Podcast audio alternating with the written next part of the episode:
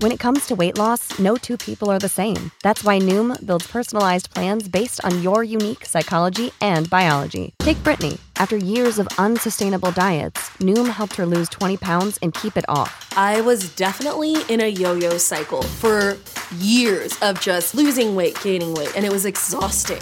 And Stephanie. She's a former D1 athlete who knew she couldn't outtrain her diet, and she lost 38 pounds. My relationship to food before Noom was never consistent. And Evan, he can't stand salads, but he still lost 50 pounds with Noom. I never really was a salad guy. That's just not who I am. Even through the pickiness, Noom taught me that building better habits builds a healthier lifestyle. I'm not doing this to get to a number, I'm doing this to feel better. Get your personalized plan today at Noom.com. Real Noom users compensated to provide their story.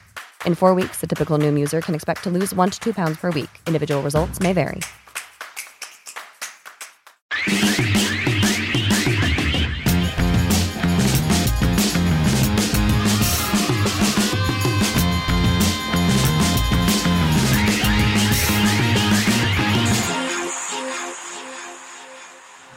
a un nuevo capítulo de Sellout.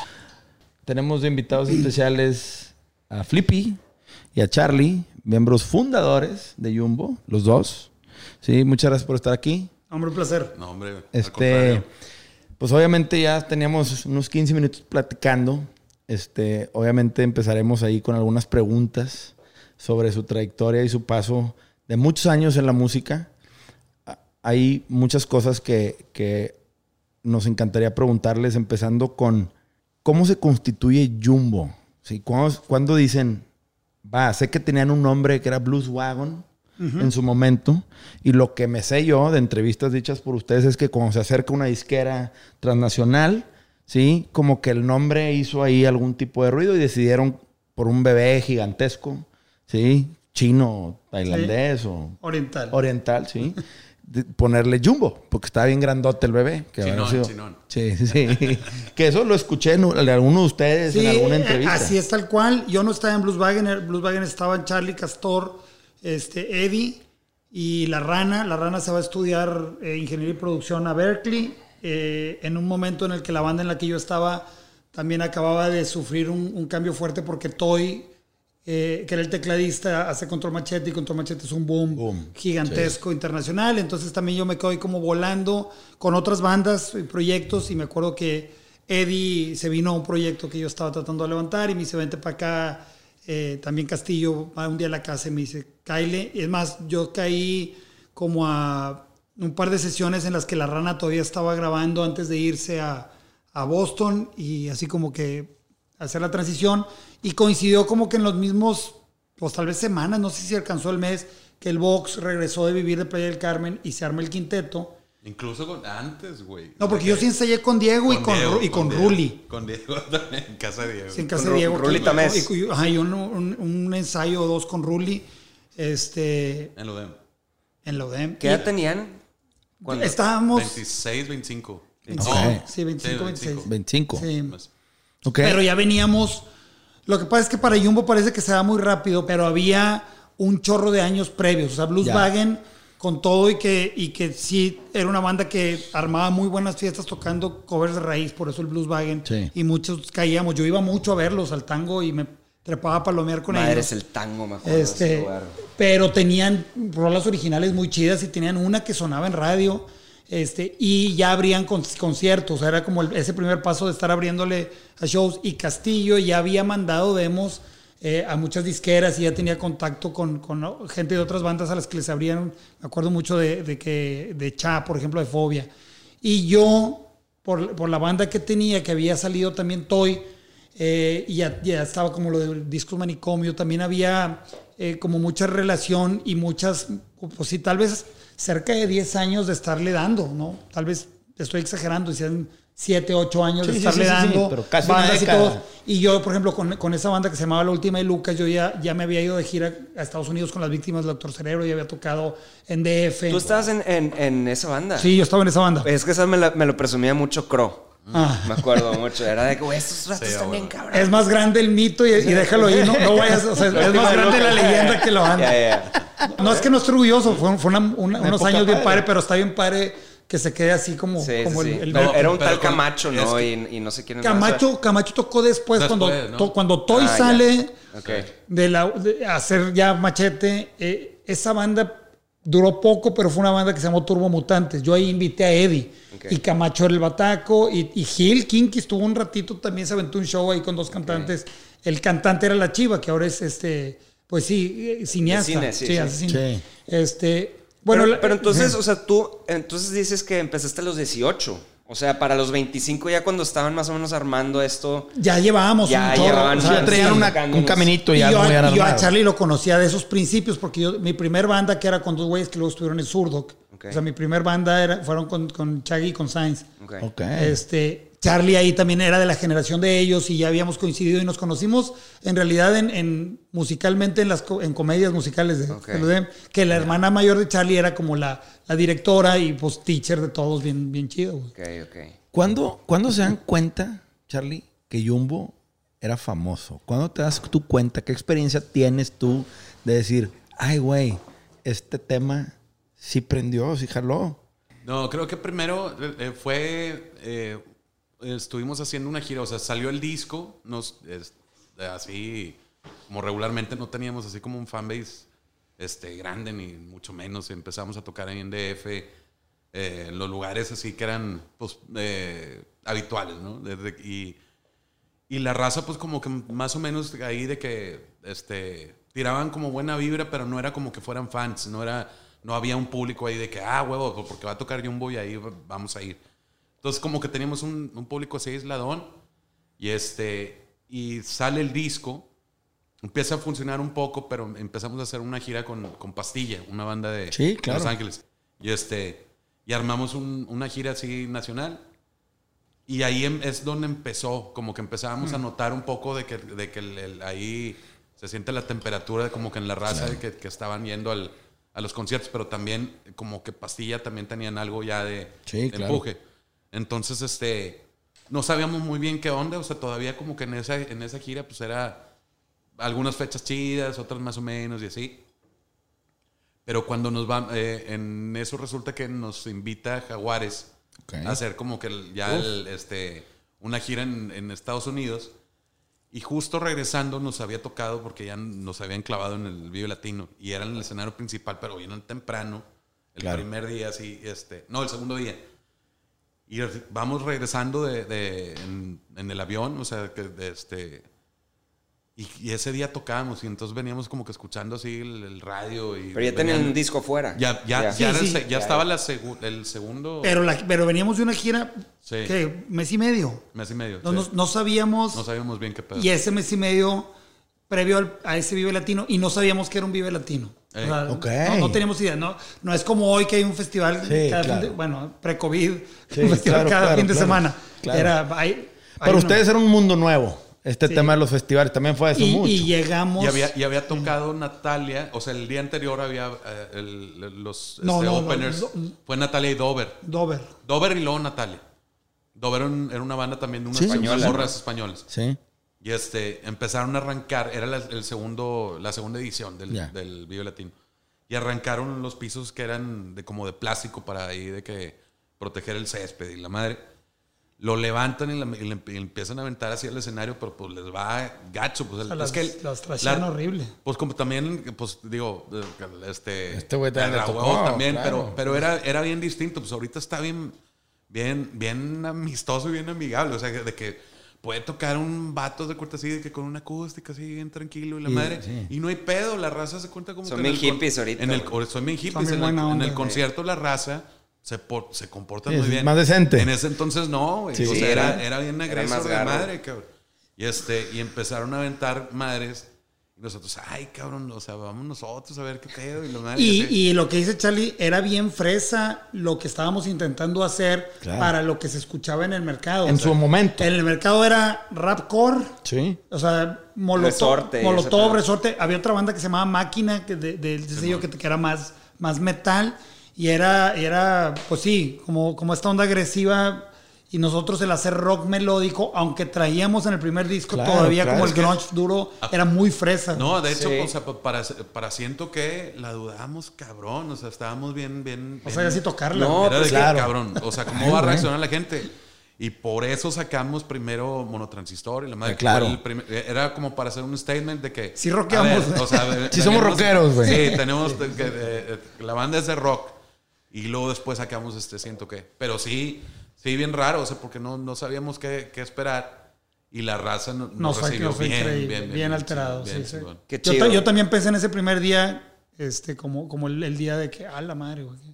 Sí, Yo me- yo me acuerdo fue mucho- Es un sentimiento de. Es, ay, es que, como te repito, que no, sab- no sabíamos ni de qué lado del escenario íbamos y no sabíamos qué había de aquel lado del escenario. Entonces, veníamos llegando todos norteados de mes y medio de Estados Unidos, bien, bien contentos porque esa experiencia fue, pues los jaguares son No, gigantes, claro, ¿no? claro, Entonces, claro, no. y el público latino ya nos trató muy bien. Sí. Entonces, de repente yo me acuerdo mucho de estar preguntando de qué lado voy, o sea, me subo por cuál de las dos escaleras, vestidos bien. Ah, sí, bien, bien de, bien chileros. chileros del avión. Si ves Habíamos videos, si ven videos, yo traigo un, un pantalón ahí baggy y una camiseta naranja sin t-shirt.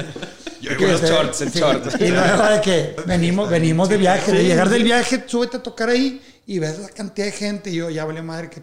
y- ay, güey.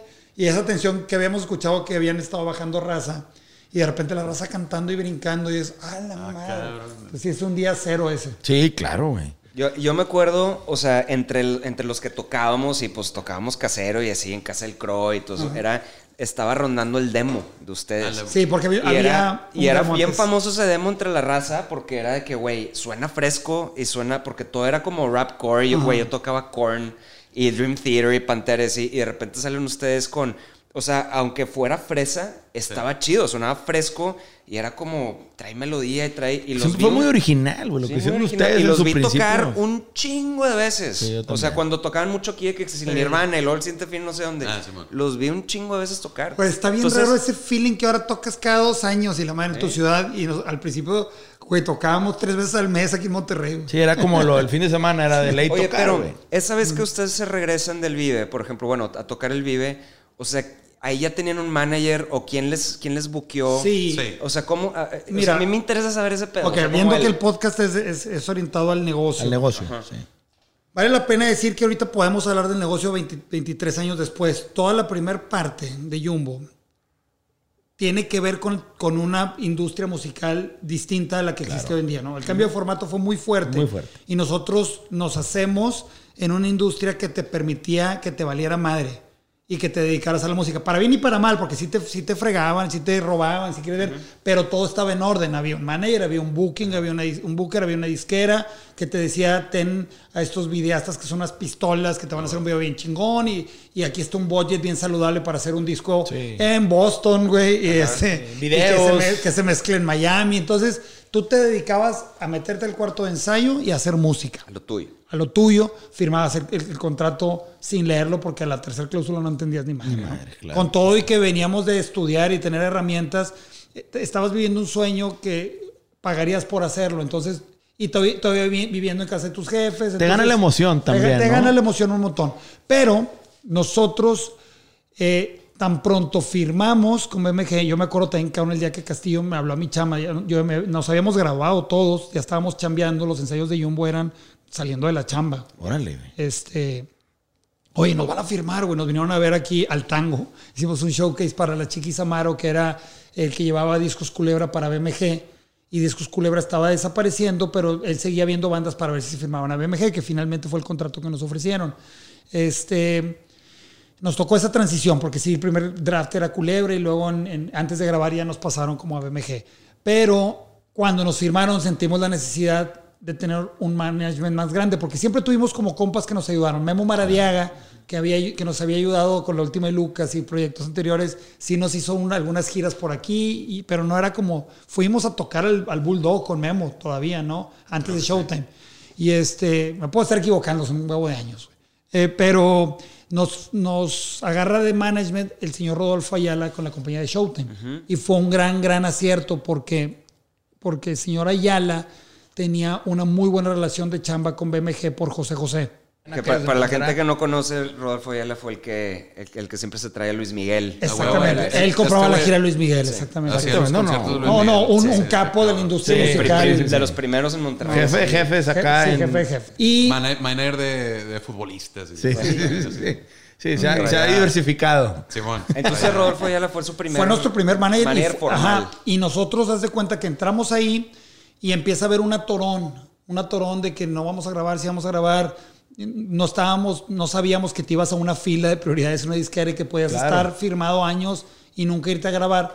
Y el señor Ayala como que pum, desa- Desatora. desatora todo y pum, y de repente estamos en Boston grabando el primer disco y él era un- justo alguien que tenía todo el, todo el know-how de la industria en México brutal, pero estaba muy alejado del rock and roll. Ok. Entonces a nosotros de repente nos daban, pues no risa, pero es como que te da un poco el nervio de, de que el input hacia qué debería de suceder con la carrera era chin, este vato. Sí, que ¿quién pónganse sabe? camisa Sí, eh, güey. o No, eh, o sea, él mismo no sabía qué pedo, de que él, y te lo decía así, Sí. o sea, en realidad de que, a ver, pues yo estoy como que me, o sea, en, en- en este tipo de ondas, pero yo los puedo ayudar, o sea, lo que tengo es como herramientas para poder hacer las cosas, pero las ideas me las tienes que dar ustedes, cabrón, y así. Sí. Entonces, que propongan. En realidad, propongan qué chingados Sí. hacemos. Y en Porque el- no sé, así, pero sí era bien claro, o sea, era, era el- Y en ese entonces ya estaba muy pegado Ham con las bandas. Ya, ya estaba eh, trabajando un chorro, haciendo fichillas. Este, Ham también desde las- los primeros proyectos ya estaba bien pegado. Muchos proyectos de estos que te hablamos ahorita ensayábamos en Ludem. Porque Sí, Gabriel Guerra, claro. que era el bajista, se convirtió en cuarto de ensayo desde que estaba en Vasconcelos. Y luego cuando, cuando se hizo acá en Difusión Cultural ensayábamos un chorro de bandas que no estábamos en Ludem necesariamente. Este, y Ham siempre estaba ahí como muy pendiente de dónde están las tocadas, cuáles son las bandas, quiénes son los que están metiendo. Y dijimos, vamos a meter a la ecuación a Ham.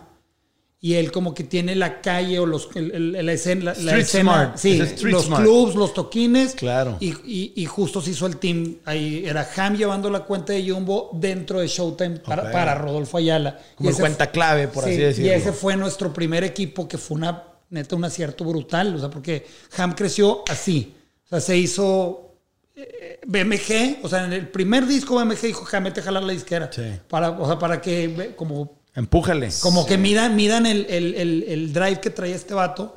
Y, este, y de ahí, pues ha sido una historia muy similar a la de muchas bandas, muchos, por todas las profesiones que necesitan representantes o manejadores. No existe el manager perfecto, no existe el booker perfecto y tú te vas buscándolo Sí. y vas cometiendo como lo mismo. Ah, este tiene con madre esto, pero no tiene chido esto. Déjame voy para acá. Ah, este tiene con madre lo que el otro no tenía, pero le duele y extraño lo y, y ha habido muchos managers con cosas bastante, mucho más cosas positivas que cosas negativas, pero sí, sí hemos rotado un montón. Por ejemplo, ustedes como Jumbo, cuando obviamente ahorita que dijiste, llegamos a la tercera cláusula y firmas el contrato, pero ustedes firman el contrato y constituyen una empresa como Jumbo, se van como No. cada quien, como... O sea, hasta la fecha no tienen. Sí. Una sí. Ahorita Sí, sí. ahorita hay una SA que de hecho está dormida porque, no por COVID, porque empieza a ver, empieza, si quieres ver cómo funciona el día de hoy, nada más te, me voy a regresar tantito.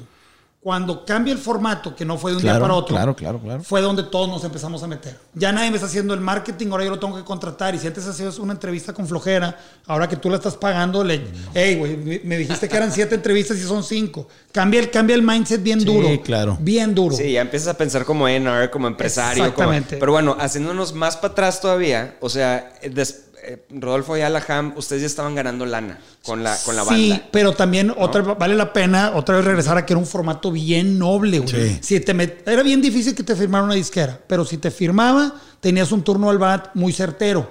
Porque para una banda, imagínate, vienen cinco vatos de Monterrey, pum, radio, estás en MTV, estás en Telehit, tour support, esa gira de pastilla no, no era autosustentable, era un gasto de la disquera. era- Claro, una inversión, Una inversión para que te conocieran. Y haces, vas y haces radio y te avientas tu toquín y haces prensa de cada Como una ciudad. estrategia de promoción, de cierta Sí, manera, entonces- financiada por la disquera. Exacto. Para el tercer sencillo tú ya estás cobrando fechas, güey. claro. Una banda el día de hoy que no tiene ese, ese músculo que lo empuje, pues te tardas cinco años los que, los que logran que llegar logran. a ganar algo de lana, güey. Claro. Entonces, sí estábamos ganando lana, pero había, había como en el tema fiscal, porque es- esa es la principal razón por la que constituyes una empresa.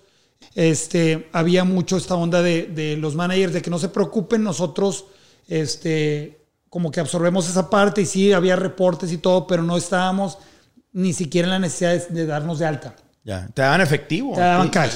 Órale. Y luego ya, oigan, saben que esto del cash está mal. Sí, Este, sí, sí. Dense de alta si quieren empezar a cobrar y era madres. Y luego, conforme fue- fueron avanzando los años, los managers también se modernizaron. Y dicen, oye, güey, yo no quiero estar tratando con cinco personas físicas, quiero estar tratando con una persona moral.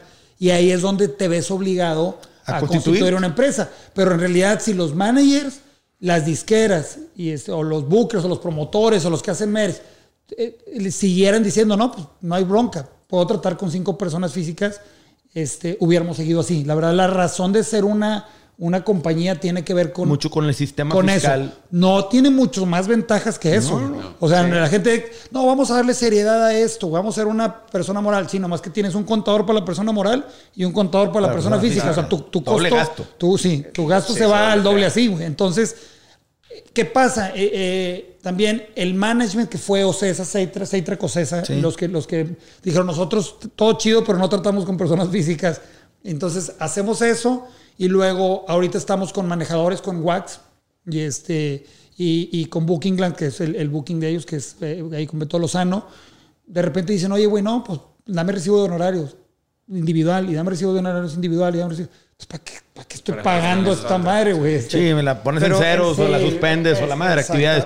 Pero por otro lado, sus regalías en aquellos ayeres, ¿no? Porque la regalía siempre ha existido y hay un ingreso por au- autorales Sí. y la parte musical, ¿no? Sí. De, de artista o intérprete. Digo, tienen varios nombres, Ajá. ¿no? Cuando dices, oye, pues un show te lo pueden pagar en cash. Sí, lo otro no. Y lo otro El no. otro no. ¿Cómo, No. Eh, cómo se enfrentaron a eso ustedes? Al principio, pues es que los representantes también decían, les puedes hacer una carta poder y que lo Ah, cobren por ti. Pero, pero eso duró poco, o sea, para, Sí. el, para el segundo disco ya estábamos dados de alta, ya, ya las regalías de, de sociedad de gestión autoral y las Sí. fotomecánicas y las de artista ya, ya eran cobros individuales en los que tenías que meter un recibo con un tu recibo, nombre. claro. Ah. Para que te pagaran, porque Sí. luego no te la sueltan si no estás tú, güey. O sea, es No, un tema. sí. Si te dicen, no, güey, a ti o a nadie. Que ahorita, Sí, por sí. ejemplo, en los, en los últimos 3, 4 años, pues ya todos tienen portales, todo es automático. La, la neta, digo, ahora automatizaron es ese bien, ahora tema. es bien Sí. difícil generar regalías. Pero si las generas, las Es bien cobras. fácil que te paguen. Antes era, correte- era todo un tema corretearlas. La chuleta ahí con eso, No, claro. de, que, de que no te contestaban o que se tardaban meses y meses. Ah, ¿Cuántas y historias meses, hay de regalías pagadas años después? Sí. Digo, no es ningún secreto en esta industria, pero sí, como dices, creo que esa analogía de se transformó la industria a cobrar fácil, sí. Ahora es generar. Generar un cobrar, sí. Oigan, y ustedes constitu- constituyeron una SA. Ajá. Y Jumbo, obviamente, siendo una banda con una trayectoria de muchos años, este, pues tuvo un cambio en la alineación. Sí, Sí. los hermanos González, Box, Sí. se va, ahora creo que ahora es baterista de, ¿cómo se llama? Los Lobos. Los Lobos. Ya no. Cali- ¿Ya no? Sí, creo que pues ya se vino para acá. Pues trae un sabático ahí porque, pues, otra vez, COVID, ocho meses Sí, sin tocar, claro. pues. Pero los Lobos, pues obviamente él llega a los Lobos y pues obviamente dices... No, no, no. Si tú, o sea, es, eso, eso yo, y lo he platicado con él, eso te- tuvo que haber tenido un eco en México que no tuvo, porque Sí. creo que no dimensionamos. Yo no, Exactamente. yo no sé quiénes son. Yo no sabía quiénes eran los lobos. Y- yo me enteré alguna vez no. porque yo pensé que era Eddie, pero es que se parecían Sí, sí, sí, antes, sí. ahorita ya no. Sí, pero antes había un cierto parecido entre ellos.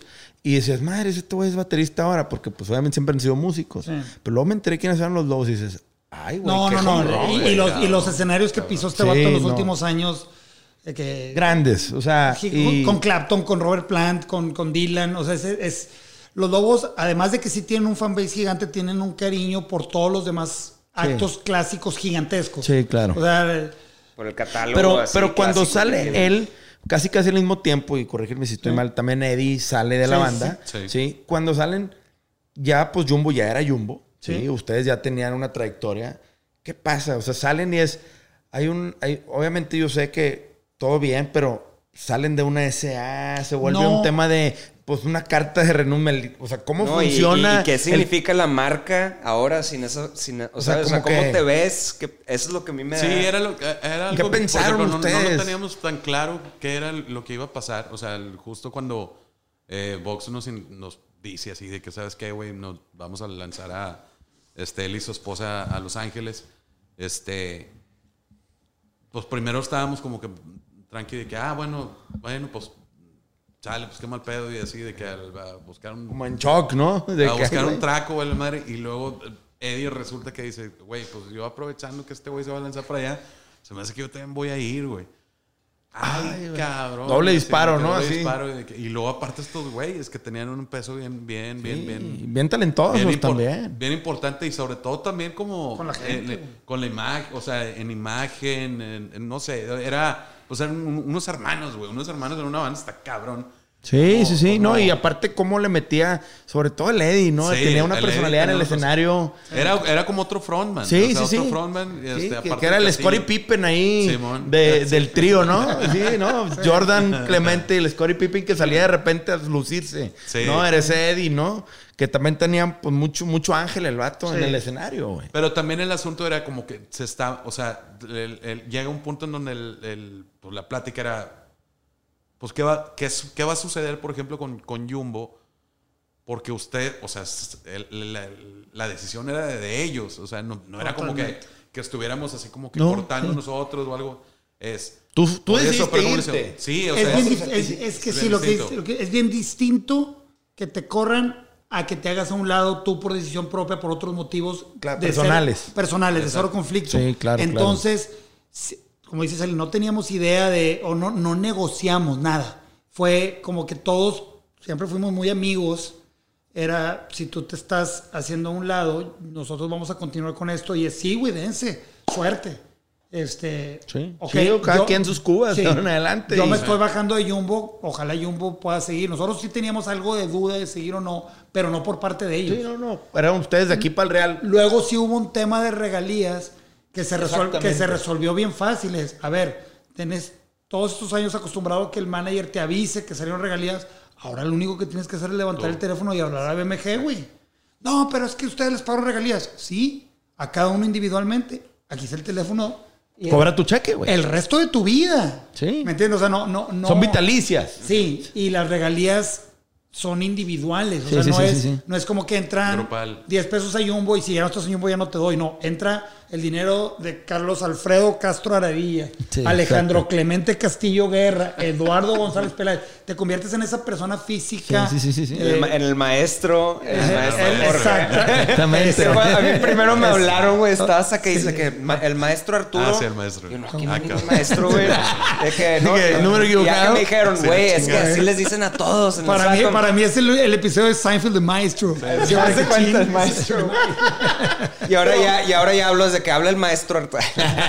De que dígame, maestro. Dígame, maestro, por favor. Por favor. Pero por, por ese punto es, oye, pues de estos discos para acá, tú sigues recibiendo regalías. De ahora, de aquí para el Real, pues ya no vas a aparecer Pero en ver, la alineación. espérate. Pausa, pausa. Ahí dijiste algo clave que no sabían si seguirle o no.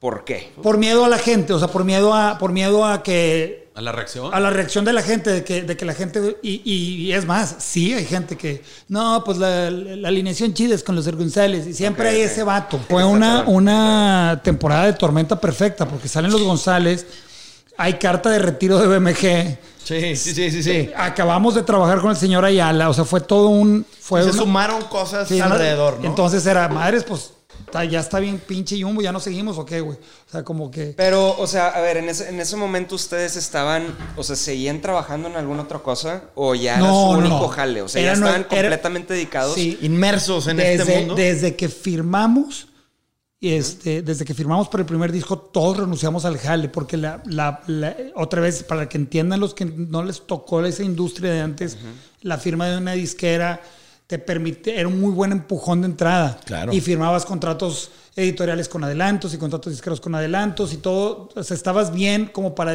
para ponerte en un estado mental de soy Jumbo 24-7.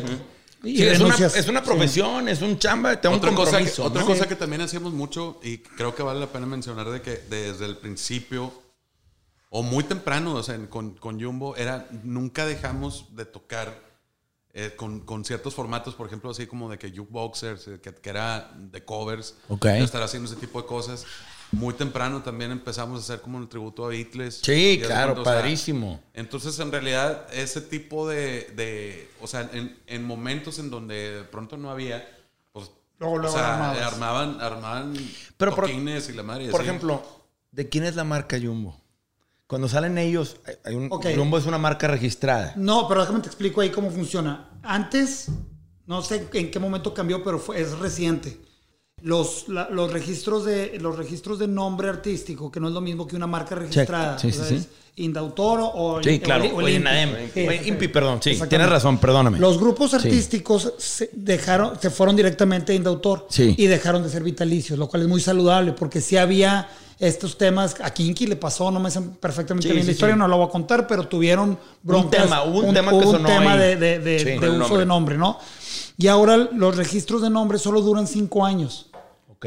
y lo tienes que renovar. Renovar. Porque, y, y le subieron mucho el precio en relación a registrar una canción, por ejemplo, para que no haya raza que diga, ah, pues yo me voy a registrar todos los nombres, a ver a cuál le pego.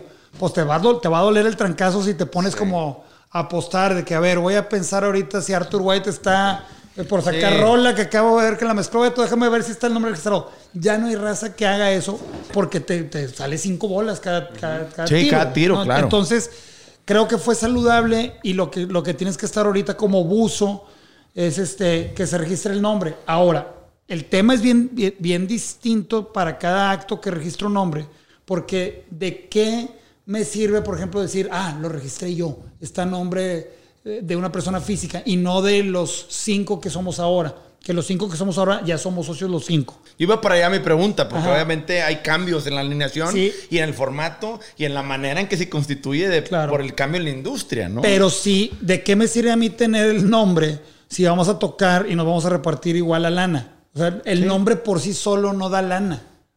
¿Me entiendes? Si hacemos merch y nos repartimos la lana entre cinco, pues que sea el nombre de quien sea. Si lo registramos este, a nombre de los cinco, pero, pero otra vez el nombre eh, no lucra solo. Sí, no, no, no, claro. Hay una persona, una cara Ajá, detrás de el- cada el nombre. producto- Se tiene que trabajar. Bueno, a menos, a menos que te pelees así de que el duro. Sí. Bueno, Pero por ejemplo, sí, a- digo, a mí no me quedarían ganas de jalar, o sea, de hacer, Sí, de hacer un, un business vendiendo Motley Crue solo con Sí, otro músico. no, güey, No, guácala. exactamente. Guns N' Roses el vato solo. Sí, no, no, no, no. Pero, O sea, pero entiendo, sí, pero- en ese caso No, sí hay bronca. Creo, creo que, creo que cuando, cuando, cuando es el, el, el tema en donde empieza a entrar unas grandes cantidades de dinero, Sí. ahí es donde se vuelve el problema. Todos los negocios O sea, siempre ha habido bronca cuando hay exacto. lana. Cuando no hay lana, todo es felicidad. Pero creo güey. que, o sea, las bandas siempre han sido, bueno, en- al menos en nuestro caso, así como, Exacto. o sea, discos donde de repente hay picos y de repente baja. unos donde no. Hay valles, y claro. Pero, o sea, sí Pero lo que pasó con Creedence, por ejemplo, o sea, de que de pronto estaban usando el nombre y de- Claro. que tenían broncas y la madre y de que, güey, pues sí, o sea, sí, el- llega un punto en donde sí el, el, este, el income es, es, pues, es, es de import- importante. Significante. Es, Como es más historia de terror que lo registre un manager. Ok. A uno de los Puta, socios. sí. Porque ahí sí es, estás usando mi nombre. Yo no estoy subiéndome al escenario a tocar. Ustedes están subiéndose al escenario a usar mi nombre y ahí y empiezan hay, los arreglos. hay tene- historias de terror, güey. de eso. Ahí Ok. es el- Sí, te digo porque y luego nosotros- nada más le quitas unas vocales y haces esto. Sí, porque ahorita que tú dices lo de lo de Indautor que dura cinco años, pues las marcas duran 10. Sí, Un poco lo Eh, mismo, Sí, que es un poco lo mismo, ¿verdad? Tienes que renovar tu certificado ante el INPI después de 10 años. Nosotros que estamos ahorita expandiéndonos a nivel internacional con Agropasión, nos ha tocado que marketplaces como Amazon en Canadá te dicen, oye, güey, pues yo necesito que me digas de quién es la marca. Sí. Sí, si no, no te puedes subir. Claro. Y que esos güeyes te hayan firmado que la puedes usar. Entonces dices tú, ¿qué? No pasa nada, porque pues nosotros tenemos contrato con todas nuestras bandas, ¿no? Sí, y donde está muy claro el registro de la marca, etcétera.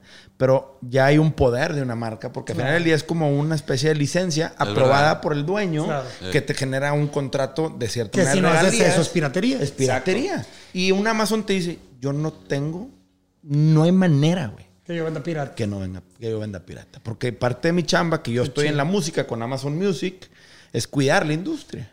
¿Sí? Qué fregón, güey. Porque eso padre, también güey, yo no hace que eso. nosotros Está somos una chingón empresa formal, güey. Sí. Y por eso también tenemos cierta estructura y procesos y, y contratos con nuestras bandas. Porque aparte de nuestra promesa, que es conectar fans con mercancía oficial y experiencias de su banda y artista favorito, ¿sí? Que impacten la economía de su banda, ¿sí? Es, ah, qué chingón yo tengo una camisa que, que, que yo sé que Clemente, Flippy, Charlie, Íñigo, Beto, La balan. la avalan, la, de- la promueven, la usan con orgullo. Yo me llevo un pedacito de, de esta banda Claro. favorita, ¿no? Claro. Sí, y es parte de decir, sí, güey. cuando tú le compras a un pirata, lo que estás haciendo, pues es ser parte del problema, güey. Y Ahora cuando pasa- vendían los discos piratas. Pasan dos cosas aquí. Cuando, cuando mis amigos, así como yo te digo, Flippy, vamos a hacer merch de. Nada más necesito que me firmes este contrato. Todos medios que se, se, se escaman, para atrás. se escaman bien cabronos.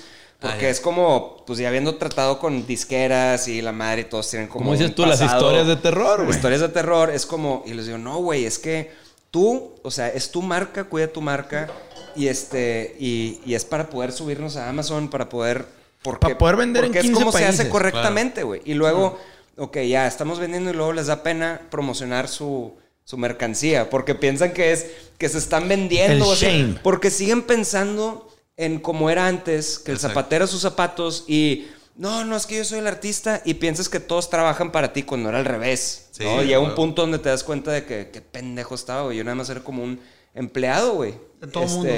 hasta Para que... un músico gane dinero, tiene que hacer que otras personas ganen mucho dinero. Exactamente. O, que ganen más dinero. O que ganen más dinero. El- Sí. si, el, si, si el músico, es más, hay bien poquitos esquemas, si es que no los hay, en los que el músico gana sin que gane Alguien más. Alguien más. Sí. Y, y ese- y eso está bien desfavorable, pero así está y no se ve ni por dónde darle vuelta. Entonces, te tienes que, te tienes que preocupar porque, por no verte tú como el, como, como el, el- el centro y todos son proveedores de ti.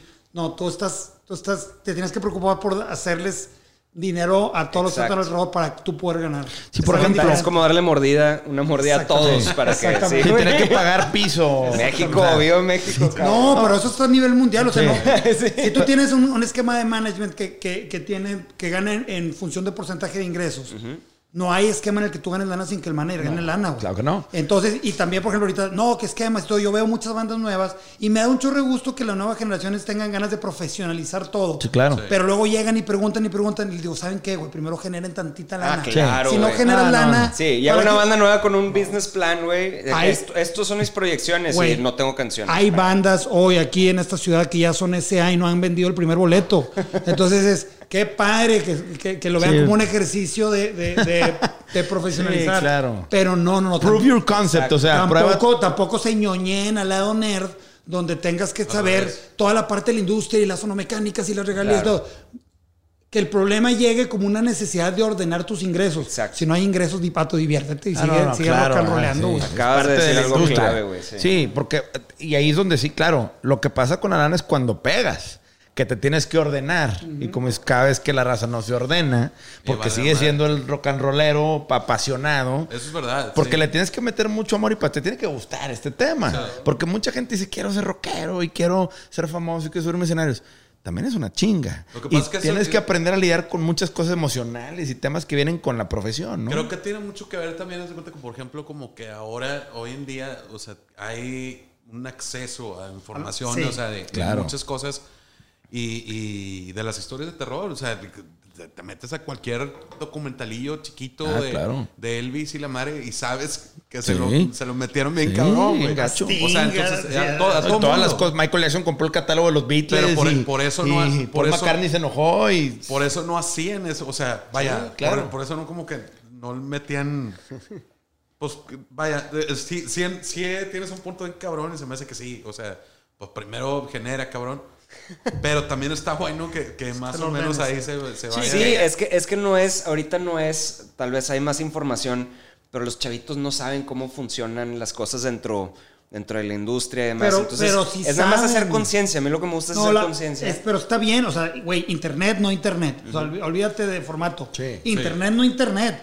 O sea, No, ustedes vivieron las dos partes. entonces es, oye, vamos a firmar con la editora. Y tuvimos un, un vato en, en- en la primera editora, Fernando Briseño, un chileno brutal, porque te explicaba, le caían los toquines. Cabrón. Un Muy involucrado. Un tipazo. O sea, hace poquito nos mandó a saludar este, ahí en, en Facebook a toda madre. Pinche Fer Briseño fue de los vatos aparte como que aliado de una parte de la editora que pues realmente pudiera dedicarse a lo que hacen las editoras y no, Claro, claro. no estar acá con nosotros. También le tocó firmar a, a, a Bau, ¿no?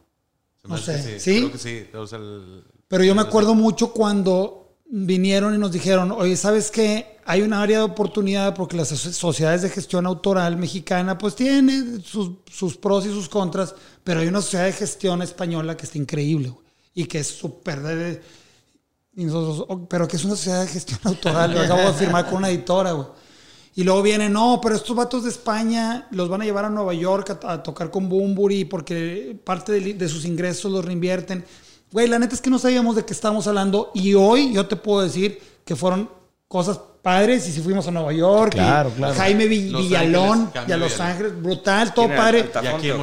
No, es Gae. Ah. Pero hoy te digo, no tenía la menor lógica tener una sociedad de gestión autoral española, siendo un artista mexicano que tal vez empiezas a atacar un poquito a Estados Unidos y uno que otro país de Centroamérica. ¿Por qué? Sí. ¿Por qué firmar ahí? Porque se puso un poco de moda o era compa de nuestro IR de la disquera, claro. pero no sabías que, y no había Google, Para informarte, para porque ahorita un morro dice, a ver, Sociedad de Gestión Autoral, BMI, ASCAP. No, y en YouTube hay un video donde un güey te explica, seguro. Perfecto, perfectísimo. Hay un tutorial ahí. Chinga. Con un duro de perfecto. Berkeley. Sí, no sí, ningún sí. sonso. No, no, Berkeley 10 minutillos, gratis. sí. te haces una pistola, güey. Y entiendes perfectamente lo que a lo mejor a ustedes les tocó descifrar. A madrazos. Sí, a madrazos. Pero si ese morro está tocando sus primeros covers en un bar y llega, no, yo creo que yo voy a firmar con BMI también ese. Espérate. No, no, no, me queda claro ahí. Obviamente hay, hay un son, tema. Son, son dos, dos, Dos generaciones bien distintas. Nos tocó el cambio de formato y nos tocó el internet. Sí, claro. Por ejemplo, y, a- y a- y ahorita, digo, Internet, güey. Internet. a- ahora que, y regresándonos un poquito a sale Neddy y sale el Box y entra primero Beto en el 99. Sí. Sí. Beto, un No, saludo no, a Beto. no. En el 99 salió el restaurante. Beto entró en 2008. Cuatro. Cuatro, perdón, No. sí. 2005. ¿2005? Sí, porque Sí, güey, 2005. yo me casé en el 2004 Que yo vi una entrevista, bueno. y este güey tocó en el 2004 con nosotros, pe- pero todavía no entraba. Yo me casé en 2003 y, el luego- boxo con y mi boda. En 2005, en el 2005, en el, o sea, cuando se salió eh, eh, Box y Eddie fue justo antes de mi boda, en marzo. Y entonces, y tuvimos un show como en octubre, más o menos en noviembre. Que Pero- fue donde pero- fue, ah, fue, fue pinches donde fue. Beto. El asunto es que Beto ya estaba. En y- 2005 grabamos con, con Armando Ávila, que Y, no grabó, Vox. Beto, grabó pero Vox. ya estaba Beto palabrado contra- Sí. Ya. Beto entra como baterista. como baterista. Oficial, y entra como y no socio. Se y no se sale de Claxons. Ah, sí, no. Eh, eh, Beto, Era Beto músico in- invitado. Sí, Beto intenta el, el- el- Dobletear. el dobletear y, y estuvo un buen rato como músico invitado. Los, en, en un momento decide venirse para acá, el peor error de su vida. Ah, mentira. A ver, yo, yo prefiero tocar en Jumbo y ser un y no ganar dinero nunca, ¿eh? Que ser millonario y estar ganando. Se crean. Saludos a los claxos, los quiero mucho. y, este, y, y en un punto se viene para acá y estuvo como músico invitado un Entonces rato. Beto viene de los Claxons, sale Claxons, entra Jumbo. Sí. Sí. y entra. Pero cuando entra, entra como, Como parte músico. igual. Porque No. ustedes siendo fundadores. No, no, no, nos, nos quedamos como como, músico invitado. Músico invitado Músico con un invitado, sueldo un fijo. sueldo, sí. Le pagábamos las promos, donde no ganábamos dinero, le pagábamos lo mismo. Él recibía, Sí. se- ganaron un peso. El riesgo era de ustedes tres, Sí, ¿no? exactamente. Ustedes dos y Clemente. Y eran, pues nosotros le vamos a brincar, sea de la bolsa personal o sea de lo que Y generemos luego, como banda. y luego Ok. Beto se vuelve socio y empezamos a contratar tecladistas. Como que fuimos felices, cuarteto, consecuencias, pero luego dijimos, este, no, sí estaba más chido con, con, teclade- con tecladero y, y pasa Lalo Ledineres, Israel Zacarías y este, alguien más, ¿no? Y luego ya llega Íñigo y el Íñigo como que hizo muy buen clic luego, luego, y Íñigo se hizo socio de Jumbo tal vez en menos de la mitad de lo que te le tardó a Beto. Ese Ay. O sea, como que, como que dijimos, está bien chido el quinteto así, vamos a, a que, a que sea parte. Un talentazo, ¿verdad? Un talentazo. Este, pero también muy proper. Bien Sí, propio, como que no es el. Típico rockstar. No, gran, gran persona Sí, que no, tienen no, ahí. no. Igual Beto. Beto Sí, Beto también. también y es un igual, tipazo, apenas lo estoy conociendo como productor también y a su madre, güey. No, o sea, ha crecido madre, un chingo Cabrón. como Sí. productor y... Oye, ese güey sin albur toca todo, sí, es un güey músico bien completo. Sí, Sí, sí, sí. Y- Tiene, tienen su lado oscuro padre también. No, Sí, creas, no, que, no no. creas que es tan proper. Tiene un dark side Sí, bien, sí, bien sí. rockero. Ok. No, no lo digo como tiene su lado mala persona, no. Tiene su lado, su lado rocker Sí, no, escondi- no, no lo escondidito, pero. Digo, porque es parte de ser, Sí. de ser músico. También tienes que tener ahí un tema de facetas. Y la verdad es que, digo, cuando vi a Íñigo ya en el. En, me acuerdo del video del, del Unplug que hicieron. Sí, sí, pues, sí. no, Unplug es en Sí, sí, vivo, sí, ¿no? Que este, invitan a varios artistas. Este, hicieron un super chambal. Digo, la verdad es que, como bien dicen, pues a mí me despertó muchas cosas de recuerdos, de temas bien padres y, pues recordar son rolas que te teletransportan, güey. Sí, a momentos de tu vida hace muchos años, pero pues ahora sí tocadas por los mismos y con otra onda, con invitados, bien padre. Y vi a Íñigo de repente ahí de fondo y yo, ah, cabrón, eso yo lo conozco, güey. Pues ya, y ya fue cuando dije, oficial, órale. No, ya Y tiene- uno, ya tiene- Tiene un buen, güey. 2000. 15. Ah. 2000. No, 2000. Por ahí. No, 14, 2013 o 2014. Órale. Creo que fue a finales del 2013 fue el primer Ya. toquín con. Entonces, entonces, en ese momento, o sea, eh, contratan a Beto por, por este, contratan a Beto y es prioridad, Jumbo. O sea, siempre es prioridad en su vida o no, o no tanto. O, o dicen, de Sí. repente, hay que apagarlo y yo me voy a dedicar No. a, a emprender otros proyectos. y la Es madre, muy buena o- pregunta hablando del negocio, porque eh, lo que te voy a decir es, nosotros tuvimos la fortuna de que solo Jumbo y nosotros solo Jumbo mantuviera cinco familias. Ok. ¿ok? Ok. O sea, sin hacer nada más. Ajá. Y, y- y estaba bien padre, porque lo que más pesa cuando empiezas a- verte en la necesidad de hacer otras cosas es obviamente la atención.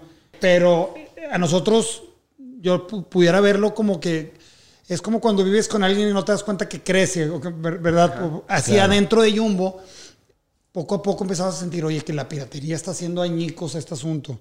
Oye, que Napster, güey. Oye, que, que las disqueras están tronadas. Oye, güey, Sony va a comprar BMG, güey. Ah, la madre, güey. Nosotros estamos en BMG. ¿Cómo quedamos ahí parados? No, ¿Qué van, pasa? Van a cortar la, la mitad del roster. O sea, no, no, no es para hacerse una empresa el doble de grande, sino para hacer una del mismo Lean. tamaño. Exactamente. Y entonces, Ay, y el rock and roll, sin ser una- un, un estilo de música prioridad en el país, su- Claro. o sea, pues, Sí, y, o sea, para mí eso es un éxito muy cabrón, porque la gente no entiende que cuando estás en una disquera tiene sus pros, ¿no? Como los empujones que dices tú que pues sí, son unos empujones, ellos pagan la promo, digo, es tu dinero, ¿verdad? Sí, Que claro. es otra, pero aún así es un empujón. Este, Claro. y poder, as- o sea, que, que puedas ser una El máquina. financiamiento, pues, sí, es sí. financiamiento. Pero que puedas, que puedas vivir de eso es un chingo, porque aparte, o sea, el, Una banda el de dueño, cinco, porque, no, porque Sí, el dueño, el dueño de los masters y de todo son, es la disquera. Entonces, ahorita es muy, o sea, como que los chavitos luego, luego ya entienden que ellos son este, dueños de sus masters, ellos suben ya su música ellos solos. Sí, su Spotify. catálogo es propio, Y ¿no? ya como que es otro mundo, pero en ese entonces eh, la disquera es tu, es tu papi, güey. Es Sí. tu Lo que dueño. pasa es que no, no había. Y aparte no había como Otra. otra, manera. Era el caminito, O sea, era lo que camino, había. pues, Sí, si, sí, sí. si ibas a, a- a poder llegar como a, distintos oídos en, en distintas partes del, del planeta y la madre, o sea, pues está medio cabrón. Es que, por ejemplo, o yo- sea, y, y ahora, o sea, lo que sí está bien chingón, haz de cuenta como que yo sí creo que para los, los nuevos, güey, así de que, o sea, no, no es tan necesario, por ejemplo, te- si, pu- si puedes mantener tu máster y tienes tus derechos como que contigo, puta, güey, o sea... Ser dueño del catálogo siempre va a sobre ser todo, pensa- sobre todo pensando en que, ah, bueno, pues sí. O sea, no O sea, ¿lo, como lo una- recomiendas o no ahorita? sí, porque sí, sería, dependiendo, se cuenta, pues sobre todo como por ejemplo en, en el caso de, de- de rock, dices, güey, pues no está, no, no, no, no, no hay como, no está de moda, no es como algo de que el, el rock and roll ahorita esté bien hot y esté en, en- en los, en los Los tops, tops. y la madre. Pues, güey, lo podrías mantener como que de low key la madre y irlo trabajando de cierta manera en donde empiece a, a- a tener una repercusión pues mucho más sana y la madre que, que de cierta manera, o sea, o sea, sí, sí está con madre como que firmar depe- dependiendo del tamaño, pero si vas empezando, según yo, no, y no hay como una proyección así de que, oye, te voy a inyectar tanto dinero y la madre bien cabrón, o sea, pues güey, yo, yo esperaría que mejor primero tuvieras Te la juegues por ahí. un, un tamaño considerable y la madre y ahí ya puedas sopesar de que qué te conviene más dentro pero de tampoco firman cosas que ya no tengan, o sea, Exacto, O o sea, ya no firman cosas que no tengan público. A nosotros nos Exacto, firmaron, ah, claro. nos firmaron Sí, porque nos vieron tocar en un bar y estos Sí. otros tocan chido. Ya. Ese AIR parece que es de los 70 Sí. O sea, parece vinyl. Sí. No, parece la serie. Ahora- They're gonna be hot. Sí. Y, telefonazo, aquí tengo la siguiente gran banda. Sí, sí, sí. Ahí se las llevo Y, a DF. a ver. Ah, perdón, ahora firman. Y aparte sin público. Sin o sea, no era como que, o sea, si había una bandita de, de, co- de compas. Ahorita que- es, chécame, Pero chécame. compas. Todos Chécame los números, Chécame los que traigan millones de plays sin, Sí. Sin escuchar la música. Y nomás chécame los, que- los créditos que no tenga disquera. Oye, encontré un chavito que trae 15 millones de plays y no tiene disquera. Fírmalo. Sí. ¿A qué Ahorita. suena? No sé, luego me lo mandas. Sí. Eh, porque, porque ya no tienen margen de error. Quieren, quieren Sí. ir a ese negocio. Es que Pero es que, por ejemplo, Jumbo Ajá. tuvo una fama que era la banda que mejor suena en vivo. Sí, güey. Sí, O sea, era, era- lo que decían siempre tocábamos bien pedos. No sé, puede ser, güey. Pero yo me acuerdo que cuando yo estaba chavo era, es que estos güeyes suenan bien en vivo, güey. Y era como que, ah, cabrón, estos sí son bien músicos. Sí. Entonces era como que te había esa fama de Jumbo, Sí. de que era la banda que suena bien en vivo. Y regresando un poco a ese tema, siendo cinco, ¿sí? ¿Quién compone? ¿Cómo se ponen de acuerdo? Manejar cinco cabezas. Debe ser una madrina, Hombre, ¿no? güey. Ay, güey, no, no. Porque, No, no. porque sé que todos le meten Pero, mano, ¿no? o sea, Al final del día, eh, pero ¿Los socios se reparten las regalías igual o no? Porque cada Hem- banda tiene su- como hemos su, cambiado, su manera. Y, y no tengo problema en platicarte. Los primeros tres discos nos repartíamos todo exactamente igual, viniera la canción de donde viniera. Luego cuando salen los González, después de esos tres discos, empezamos a buscar formatos que hicieran un poquito más lógica. eh, y, la- y realmente no hemos, no hemos repetido. O sea, nos hemos separado canciones y luego este, repartido porcentajes adentro de canciones. Luego hemos hecho acuerdos de los que componemos contra el que no compone de darle un porcentaje y hemos variado un chorro. Yo a una banda nueva, si esto es para que chavitos se pongan de acuerdo, el día de hoy les puedo decir que lo más saludable en una banda es repartir. Todos igual. Pues siempre, porque sí. porque lo, que, lo que te puedo decir es que acaba afectando La relación. no la relación, porque la relación está No, chidísima, acaba afectando el, el proceso de trabajo. Sí. Porque si tú dices, a ver, Yo no le voy a echar tantas ganas. no, o deja tú, tú- Yo no tengo voz ni voto. Vas a defender No, la tra- canción. Tratan de clavar Clavas. su Sí, mi canción está claro. mejor Sí, porque yo me llevo más lana. o- Exactamente. Sí, Entonces. No, y sobre todo porque también si, si es un... eh, eh, O sea, no se clavan Es tanto en el producto de- final, sino en que salga mi canción. o meter, o meter mano. a- importante. Meter mano donde no necesita. O sea, no le tienes que mover. Si algo ya está chido, ya está chido. Sí, Porque no le lo arregles si no está descompuesto, Exactamente. Entonces, ¿qué pasa cuando ya, aparte, cuando, cuando ya vives de esto y es un claro. negocio y estás viendo una cosa que es patrimonio, aparte. Claro. Entonces, eh, Porque las realidades son vitalicias. Nunca, nunca, no puedo decirte, no, mandó a la chinga el proceso, pero es, una, es un vato en tu, en tu hombro que, no, que sería tonto decir, no, lo dejamos eso fuera del estudio. No mames, nadie lo deja fuera del estudio.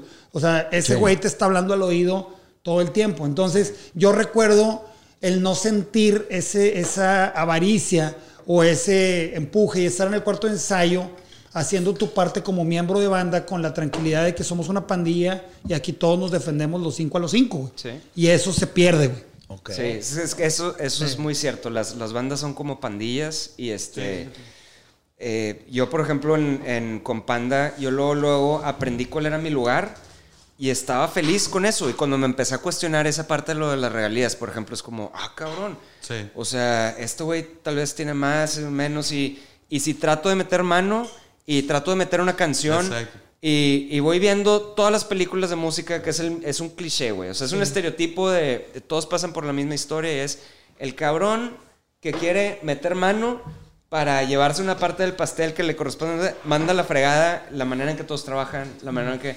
Entonces... Ese es el problema de todas y cada una de las bandas de todo, del planeta Tierra. Sí, güey. Entonces, sí, entonces Qué buena manera de ponerlo, ¿eh? Porque para mucha racilla que tiene una banda, es un tema bien importante saber. Porque realmente los regalías, ahí es donde empiezan los celos y los temas. es- y quién hizo y quién sí, puso. Y es tan subjetivo, Sí, cabrón, claro. porque tú dices, no, la letra es importantísima. Ok, ta- tararé- tararéame eh, Back in Black de ACDC. Tan. No, sí. Es un riff, no es, un- una es- letra. o, o- o me vas a decir que pesa más o que no pesa el riff de Sweet Child of Mine. Entonces, Exacto. pues en su momento estos vatos están haciendo un arreglito, no están diciendo, ah, madre, es lo que acabo de hacer, esto pesa más que la letra. No. Entonces, este, eh, yo me acuerdo de, de- de niño haber comprado un libro de, de partituras de ACDC.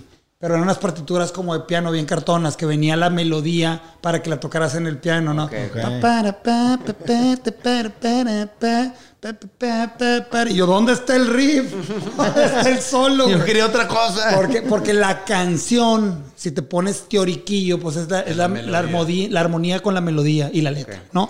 Pero en una eso puede, puede ser como muy claro para un artista solista, para un compositor que hace música para otros intérpretes. Claro. Pero en una banda de rock, la personalidad que le puede meter el, el tipo de bajo, la guitarra, desde luego el baterista siempre sufre ese es, tema de es la composición. personalidad de la pandilla, güey, por Eh, así eh, por eso yo recomiendo, o sea, mi recomendación es la pandilla, la pandilla gana. Pues que también cuando, cuando empieza también el dinero a decir, oye, no estoy yendo con madre, bueno, pero ya no se venden los discos, no, pero ya nos dieron que te retiro. Empiezas a, a ver un poco por ti por encima de la pandilla, porque aparte hay otro punto muy cabrón en la vida, este, que es, empiezas a echar familia, güey. ¿Qué pasa cuando te casas y empiezas a tener niños? ¿Y qué te dice tu vieja? Oye, güey, pues voltea para acá, Sí, o sea, como No que nada más de tu ¿cuál? familia en el estudio. Pero, pero- y aparte también sí vale Sí, la pena, o sea, pues sí. vale la pena, o sea, de que como tomar en cuenta, por ejemplo, ya cuando pasa tiempo, cuando pasa tiempo, hay situaciones en donde, por ejemplo, hay unas canciones que funcionan muy bien Sí. y, otros, y otros no, y la madre, y de pronto siguen teniendo como, o, o como que se reactivan. Imagínate que se deshace la banda. Este, pero llega un punto en donde, pues, por ejemplo, el, el, el- BBVA, Sí. este, con Jonás y la Claro. madre, esas cuentas, Fue un- otra vez entra Mr. Pimosh, de- después de 23 años, Si estos güeyes regresa hubieran- una rola, güey. Si estos güeyes hubieran sido inspector, la madre era entre 10 cabrones. Sí. O sea, Sí, sí, sí, si sí. estuviera repartido de esa manera. O sea, hubiera sido una suburban, ¿no? un millón de pesos entre 10. Sí. Sí, sí. Que dices, no era un gremlin, era una van panadera. Para bajar a todos en el comercial al cajero, güey. Tiene que ver más con la, con la situación. Pero, por ejemplo, ustedes, que son una banda que su primer disco es su disco más emblemático. Sí. Y obviamente ustedes como socios fundadores y, y miembros fundadores de la banda, pues obviamente ese primer disco fue y seguirá siendo, yo creo, para toda la vida el disco más emblemático de Jumbo, ¿no? Y no que reste temas a otra cosa, sino es, es, es un, es un tema, ¿cómo, ¿cómo manejan eso? Porque pues obviamente hay nuevos miembros en la banda, Claro. ¿sí? Y obviamente pues han pasado mucho tiempo y también muchas cosas que la- las que han hecho pues, están bien chingonas, pero obviamente todo el mundo siempre se acuerda de ese primer disco. Es, un- es una bendición y una maldición Exactamente. al mismo tiempo. Porque, Tiene dos porque- caras esa moneda. Porque obviamente que te digan, tienes uno de los discos que pudieran ser parte de la historia Claro. del, del rock mexicano. O sea, como un disco, un disco que es un símbolo y que tiene Claro. tantos piropos y que se sigue escuchando. Sigue vigente. Y que sigue vigente, eh, pues obviamente es un gran, gran piropo. Es, pues, creo que cualquier persona que graba una canción espera, espe- ese es el, el Sí, sueño que claro. suceda con esa canción. Pero también, eh, también te puedo decir que, que para una canción nueva, imagínate que tú eres una canción nueva. Sí, sí, O sea. Eres una persona y, y tienes que subirte a ponerte al tú por tú con una canción que ya... Que ya Vivir está- bajo la sombra. Ajá, porque o- y ni de chiste voy a hacer menos restaurantes. Estamos muy contentos con Sí, todos esos claro, piropos. claro. Pero yo también te puedo decir que, que para mí no hemos hecho un disco por debajo de restaurante nunca. Nunca, claro. Sin embargo, eh, pues te puede, lo puedes ver como amargo y decir, no, Campos, es que el restaurante se hizo una super chamba y se le metió radio y se le metió tour support y estuvo bien padre. Y este otro disco que a mí me gusta que no pegó, pues, pues no tuvo ese apoyo y lo puedes ver como amargo. O lo puedes ver muy tranquilo y decir, no, pues eh, también fue un momento generacional en la que Claro. nosotros estábamos en la edad con las influencias en la que conectamos con la raza. La Sí, circunstancia. el rock alternativo que estaba haciendo Jumbo en el momento que hacía restaurante estaba bien mainstream. Exacto. Y tronó. ahí- así, Sí. así pasa con todo, ¿no? De repente las estrellas se alinean Sí. y de repente tocan lo que tocan en ese Kaboom. momento. y, pues, Pero ya. yo sí te digo que el, que, que el, que el vato que trolea, disco que sale, ¿dónde las González? Esto que en restaurante. Y es ya, vato. Sí, claro, Escucha esto que acabo de hacer. Sí, güey, claro, que le metí toda la pasión, que toda mi experiencia. ya un chingo de años después. Sí, que- güey. Sí, ¿cuántas? Sí, no, pero por ejemplo, ¿cómo manejan ustedes, por ejemplo, el hate? Hablando de este tema, digo, tenemos, tenemos la fortuna de que tenemos poco hate, la neta. como Eh, banda no, son queridos, me queda claro. Porque pero aparte- siempre existe. Viene con la profesión, siempre, poco, mucho. Sí, Güey, algo- digo, no algo- es como estos güeyes. Hombre, no, no, no, hay otros No, niveles no, de es hate. Estos vatos están bien cabrón, locos, pero bien estaba, locos. estaba bien cabrón. O sea, la neta, por ejemplo, yo sí me ponía mucho a ver cómo, o sea, cómo reaccionaban ustedes, güey. O sea, era todo un- como una escuela de que, cabrón, estos güeyes son unos... No, no, no, unos genios, güey. Cabrón, güey. Andreas, Andreas, el que tiene el podcast con, con, con Pepe. Con Pepe, que claro, es socio el mío. sí, sí, sí. suizo. Sí, es europeo, sueco, ¿no? Sueco. Sueco, No, ya sí. tiene 20 años aquí, es regio sueco, Sí, güey, pero, pero es- europeo, a este ¿no? vato, sí, Sí. a este vato le llega hate de que tú eres Yoko Ono, tú eres el que no estás dejando que Panda se vuelva a reunir. Y yo, o sea, eso es un nivel muy alterado. Sí. Es un nivel O sea, muy por, alterado. por ejemplo, Pequeño Gran Rockstar, por muchos años dijeron que era una rola que le dedicaron a Panda. Ah, Había sí, un rumor no. ahí bien pitero. Y luego invitan a Pepe a cantarla con ustedes una vez aquí en Monterrey, Sí, como sí. para. Digo, y que también, pues hay una buena amistad, y siempre había un tema, pero dices, como, ¿por qué? La rola está chingona, no, le eh, quiten ese tema. de que no, le- se le hicieron al dude, al de, Al zurdo. Al zurdo, no. sí. Y de que no, güey. No, güey, nada no, que no, ver, no, güey. no. No, Es que hay mucho fanfiction. hay Fan mucho fiction. Pero fanfiction. sabes que ese, esa es parte del misterio de los personajes de cada banda. Porque yo, por ejemplo, me acuerdo de, de una de las primeras entrevistas que vi de Panda. Le estaban tirando bien sabroso a, a otros artistas. Y yo, como que, ah, estos vatos, ¿qué? Y yo, güey, es una banda de punk. Si no hacen eso, ¿qué, güey? ¿Qué, güey? O sea, está bien. Pues, es si, a- si alguien tiene que agarrar la bandera y decir, esto otro no es rock, porque no tiene distorsión, este, pues es una banda de punk de morros. Es parte de la personalidad al Sí. final del día. Pero sí, la verdad es que el hate, ustedes obviamente no tienen tanto hate, pero no les ha tocado alguna Sí, vez y que somos, digas, y somos medio jotos. Y, y- y me, y me remonto cuando se salieron los González, el primer show de Beto. Estábamos he- hechos un, manojo de nervios, estábamos bien asustados en el camerino del Bulldog. El lugar estaba lleno porque estábamos anticipando el, que- La reacción. que yo, yo, yo estaba esperando que la gente empezara "Eddie, Eddie", y, que nos bajaran. Haz de cuenta, ese nivel de inseguridad nos, provo- nos provocó el que se salieran dos vatos del peso de Eddie Box, ¿no? Entonces, este, y el Beto se cagaba de risa, güey. Ya, güey, va a estar bien chido, güey. Este.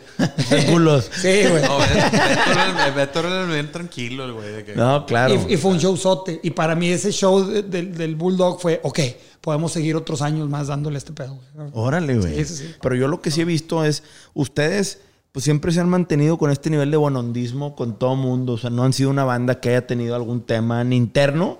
Porque la salida de Box y de Eddie fue una salida pues pacífica, Sí. mediáticamente hablando. No, ¿sí? no, y totalmente. me queda claro, pero siempre inventan cosas cuando alguien se sale de una banda. Ah, huevo. ¿No? Sí, y, y siempre hacen. Y, y antes que no había redes sociales, ahorita, si se hubieran salido en estas épocas. eh, Hubiera estado bien sabroso. Hubiera estado bien sabroso, güey. Antes, pues, güey, pues a- a- a- no te salieron un TV Notas, güey, con chingaderas de pleitos ridículos, ¿verdad? Porque Jumbo ya era Jumbo.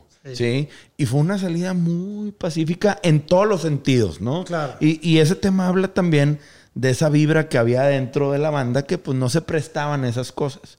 Hoy en día sí, igual todo eso. Digo, porque Iñigo y Beto, yo- a mí se me hacen gente tranquila. Sí, no, gente Digo, Sí. muy del corte y por Sí, eso, y por eso corte, acabaron siendo socios igualitarios de la banda, güey, porque realmente sí acabaron llenando eh, no los zapatos musicales, o sea, lo- eh, los zapatos de socio, de, de compa. Sí, Claro. gente que quieres tener a tu lado. eh, que quieres chambear con ellos para siempre. Y, y- y, por ejemplo, ahorita este, que tú eres productor, digo, trabajas con Serbia, sé que trabajas con, con Pepe, este, sé que Beto también pues, produce, digo, aquí con Desierto y, y con Artur. ¿Cómo, o sea, pues obviamente ya se está detrás de cámaras, otra faceta totalmente. Es ¿Qué otra te lleva? faceta, pero, pero mira, me voy a regresar a una pregunta que hacías de el momento en el que Jumbo deja de vivir de Jumbo. Sí. Es un momento de mucho reajuste porque no fue de un día para otro. Yo, yo, yo pudiera contar dos discos en los que, ay cabrón, pues ya no me alcanza, ya estoy casado, güey, y estamos cobrando menos. ¿Por No qué? y ya, ya no hay regalías, ya no hay tantos toquines, ya pasó esto de moda, se acabó. Bueno, por lo pronto, ¿qué puedo hacer extra? Porque tiempo sí tienes, Sí, si claro, te organizas. claro, claro, Obviamente, claro. te- sí, también bajo la fiesta, güey. Vamos a hablar, a, Sí, a sí, llamarle sí, las, etapas, las ¿no? cosas por su nombre. También baja la fiesta y te estás despertando de una fiesta de dos discos y dices, ay, a ver, de pronto ya estoy casado y, y ya tengo que pagar otro tipo de cosas. Y la neta, la neta es que empiezas a hacer cosas por tapar el hueco. Así como decía Charlie, que oye, güey, este mes solo hay un show. Madres, pues vamos a, vamos a buquear este showcito acá de covers y esta acá. Claro, y claro. empiezas como a buscar jale y empiezas a diversificarte un poco, güey. O sea, yo te puedo decir, yo jamás en mi vida me imaginé que iba a acabar produciendo tanto.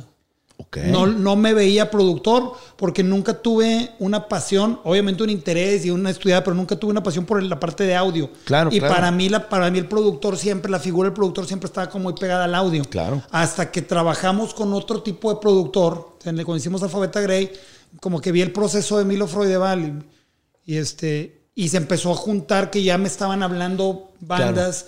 Y yo, pues, ese proceso lo puedo hacer sin ningún problema. pues, Eso lo sé hacer yo muy bien. Claro. Y empecé a armarme un proceso porque los productores hay de todos tipos. Sí, hay sí, hay como procesos bien distintos. Hay para todos, ¿no? Y, y empecé como a darle, a darle. Y entre menos chamba había de la banda, pues más entrada yo le daba a proyectos. ¿no? Claro. Y, este, y siempre di clases de guitarra, güey, desde que estoy en prepa, güey. Nunca dejaste. Y pues Nunca por eso dejé. School of Rock, ¿no? Y por eres eso School of Rock. School of Ajá. Rock. Y este, Eddie estuvo contigo en el Club Rock Eddie también. estuvo en School of Rock Claro. y empiezas a hacer cosas, pero no por decir, ya soy don chingón, ya llegué, sino porque el negocio está, eh, perdió muchísimo con el cambio de formato. La gente, Claro. neta, no se imagina lo que perdió la industria musical con el cambio de formato físico al- a, a la venta digital y luego al streaming. Ahorita todos estamos hablando hace ratito de, no, los monthly listeners y los plays y las regalías. Güey, la, la última, la última eh, medida de un artista para mí no está ahí, para mí están los boletos vendidos. Claro, claro, claro. El ticket, el el show. ticket. Boletos, sí. Y también el live, o sea, la parte de en vivo, aunque están increíbles los festivales, y no estoy hablando mal de ustedes, invítenos siempre a todos. Este, también perdió. Claro, claro. Pierdes tu promedio de shows al mes. O sea, si tú, si tú dices, yo voy a tocar en este festival gigante y para, tener, para cerrar este contrato de este festival gigante, tengo que bloquear la ciudad Claro. varios meses. Claro. Pues entonces en esa ciudad, en lugar de tocar tres veces al año, voy a tocar una. ¿Me entiendes? Entonces, si yo mido mis ingresos de, de- de shows en vivo, que sigue siendo el ingreso más importante de una banda que vive de la música, Claro. eh, por precio y cantidad de shows al mes, los festivales le hacen algo de daño, si no es que mucho. Sí. ¿Me entiendes? Entonces, bueno, entonces vivo en circuitos de puros Pues de festivales. madre, más bien. De madre. Pero si yo, yo además soy una banda longeva, que no, que mi público no es el chavito que, que Sí, puede no. ser el, el- el- Hay un tema de generaciones. hay un tema Exacta- generacional. a nosotros que nos toca ser creativos y decir, tenemos que desarrollar un mercado de rock and roll clásico mexicano, como, como hay un mercado de rock and roll clásico en Estados Unidos, Claro. que tú dices, hay bandas, y lo digo eh, hipotéticamente, no estoy seguro de esto, pero oye, Rat tiene una gira en Estados Unidos. Pues sí, no me extrañaría nada que Rat tuviera seis shows al mes, diez meses al año. Claro. Pero, pero tú dime, no sé, una banda de rock and roll clásico, no de las cinco más grandes de México. Sí. Las demás batallan mucho para tener Sí. un circuito de cinco fechas mensuales. Sí, sí, sí. Para tener esa recurrencia. Exactamente. Sí, claro. Entonces, a nosotros se de cuenta que, que sí, tenemos una marca de la, que- de la cual estamos muy orgullosos y, muy agradecidos del reconocimiento y demás, pero tenemos enfrente un reto de generar un mercado que no existe, que es el de rock and roll clásico en México, de generar este Una nueva generación de followers una nueva generación fans. de, ajá, Sí. permear hacia las generaciones de abajo. Todavía te estás despertando del knockout, del cambio de formato, cuando dices, a ver, güey, aquí me están dando este, estas regalías que, que- que- que son cacahuates en comparado con lo, con lo anterior. Y, y no, no lo digo a nivel de queja, pero... Sí, o sea, es di- diferente. Sí, es diferente. Dicen, dile a los chavitos. No, chavitos, díganme a mí cómo le hacen, güey. Sí, exactamente. Yo no le entiendo este, a este cambio. Antes lo, que es que- entendía con Lo que madre. pasa es que también siempre siento bien raro de, de que también, en, por ejemplo, en los últimos años en donde hemos estado gireando y hemos estado dándole este, toquines, si vemos, nos cuenta que el, el- el- fan o, o la gente que está comprando boletos para asistir a un show de Jumbo no es de nuestra edad, o sea, si es más, sí es más joven. No, si han pasado entre. O sea, Entonces sí está- han ido sí, a sí, generaciones más sí, abajo. nos, fui- nos fuimos a generaciones Claro. más abajo. Y era lo que estaba medio raro. O sea, de que primero para nosotros, digo, chingón, pero aún así nada más era como, este, sí, que, que ya no veías, o sea, ya te, ya te platicaban, ya te tocaba que, que los fans te platicaran eso de que, güey, lo- no, yo los conocí por eh, mi- primero de que mis hermanos mayores y que... Claro.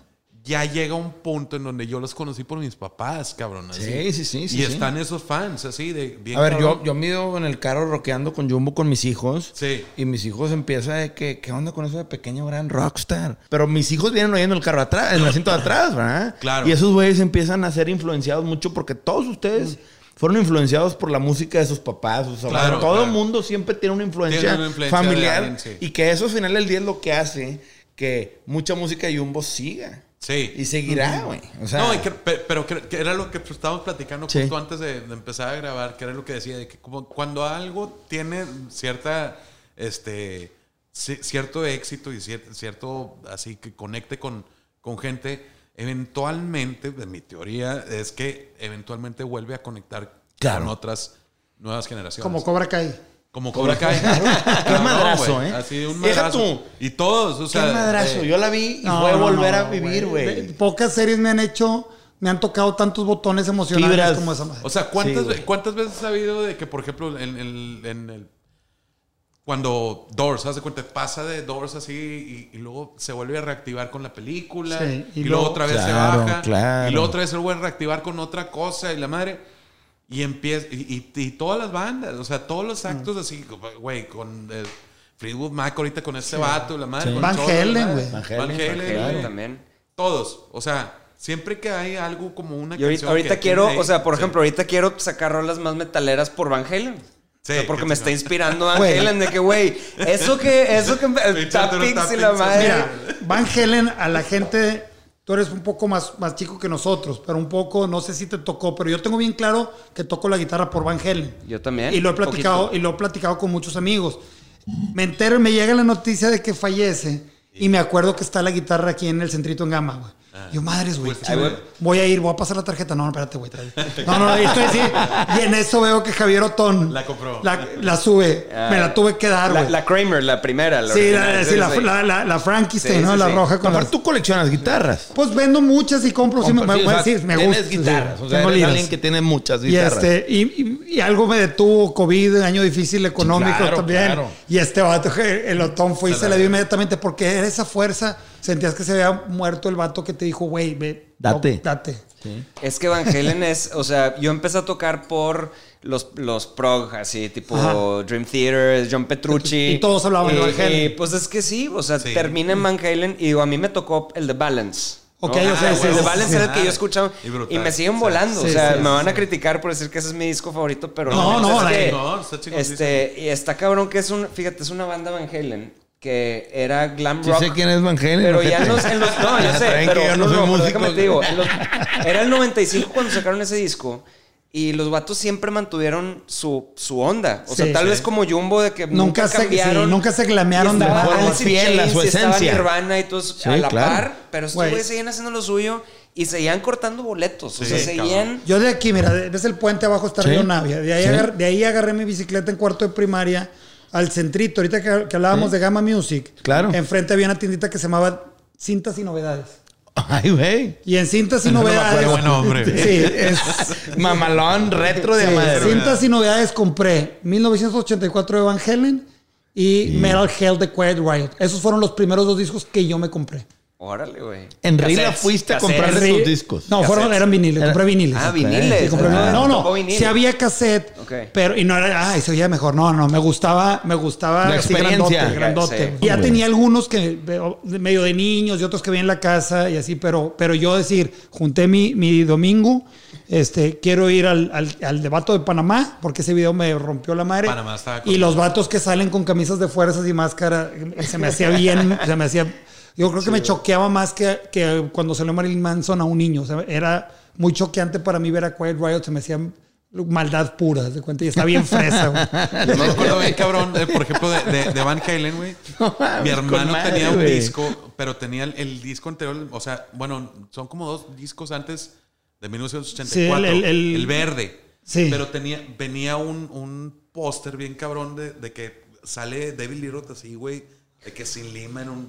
Así como. Sexy. esposado. Sí, güey. Bien Kinky. grande. Acá hay pero que- bien grande. el- el- el- y luego hace poco, güey, estaba leyendo. Antes de que falleciera este güey, la madre sí, que eh, estaba leyendo algo de, de esa historia, de cuenta que, que- que tiene que ver con las disqueras y con las bandas, y la madre, que no sabían, güey, de cuenta, llegan, van en Los Ángeles, la madre, contratan un, un Fotógrafo. fotógrafo. bien chingón, y la madre, y está la sesión, y les empieza a tomar fotos como que a todos, y la madre, y se, se hacen pendejos, y la madre, y se va, y, y se va Eddie y Alex y estos güeyes, y la madre, de que, y de que, y, y el David, no, no, ahorita yo voy, la madre, Ahorita los alcanzo. entonces empiezan a se queda este Al güey puro la madre, cantante, al güey. puro cantante. Eh, ya estaba ya estaba programado por parte de la disquera y estos güeyes, o sea, Eddie Por eso lo no corrieron a la- sabía, güey. Eddie no sabía, güey, que iba a venir un póster de ese ah, tamaño, Se enteró cuando lo vio. Oye, fue el primer tiraje de que, oye, ¿qué pedo? Y la madre, y de- y lo cortaron. Córtenle. Y solamente fue en el primer tiraje, la- y, y lo tiene mi carnal. y lo tiene madre. Víctor. Sí, lo tiene mi carnal. Ah, qué ha de chingón. valer una lana de valer una lana. güey. Bueno, no, ya lo, vol- lo volvieron a hacer y Sí, ahora sí lo volvieron pero no, a clavar. Si es primera Pero ya- edición, pero pues ya obviamente. nuevo. Sí, pues fíjense Qué que. buena historia, güey. Sí, a- ahorita, por ejemplo, que nosotros nos tocó que mucha gente nos pedía discos físicos. ¿Sí? Y yo me acuerdo platicando con Ricky y con este Arturo. Este, me acuerdo perfectamente que llegó un punto donde, güey, ¿cómo le hacemos? Pues los discos de panda, güey. La gente está vuelta loca por el disco físico. Y hemos estado pidiendo a las bandas que trabajan con nosotros en Agrupación Discos. No tienen una idea cómo está regresando el disco físico. Pero el CD. el Sí, güey, sí. CD, güey. Qué CD, chulada, güey. güey. O sea, Increíble, qué padre, que, que ahí donde Oye, digo y yo. los de Serbia, tus chavos, Venden muy bien. Güey, madres. O sea, no, yo no los había escuchado antes Sí. y nada más por, por ver la cantidad de raza que pide el disco y el merch y la madre, dije, a ver, pues tengo que ver qué chingo se trata esto, güey. Sí, la verdad es que yo, yo muy escuchado de ellos y hicimos ahí un tiraje de merch con ellos. El 80% se vendió el primer mes. Un saludo a los buenos amigos de Serbia. Un saludo, Pero sí. Ey, cabe mencionar que yo les hablé en la mañana Ya, y les claro. dije, me siento un poquito mal. me Se me hace operatorio. irrespo- se me hace irresponsable Claro, en el claro, estudio. claro. No, Dije, cáele, cáele, cáele, cáele. Sí. Cáele, Pero a ver, no pasó a mayores a toda madre. Teníamos de que 10 discos de cada uno firmados y nos mandaron un paquetote de discos no firmados. Dijimos, no, nosotros nos gusta entregar el disco Firmado. firmado, sobre todo de bandas como ustedes que la racía sí lo valora. Sí. Ok, regrésamelos, te los firmo. Y fue cuando nos se tardaron en regresarnos. Pues se acabaron en dos días, güey, los que teníamos. Y la raza empezó a pedir, a pedir. Pues, para que me entiendan, hemos mandado a Guatemala, El Salvador, Estados Unidos, Claro. discos de Serbia firmados. ¿Qué dices tú? Ay, güey. Qué Y se pelean. Obviamente tenemos discos, obviamente un poco de todo.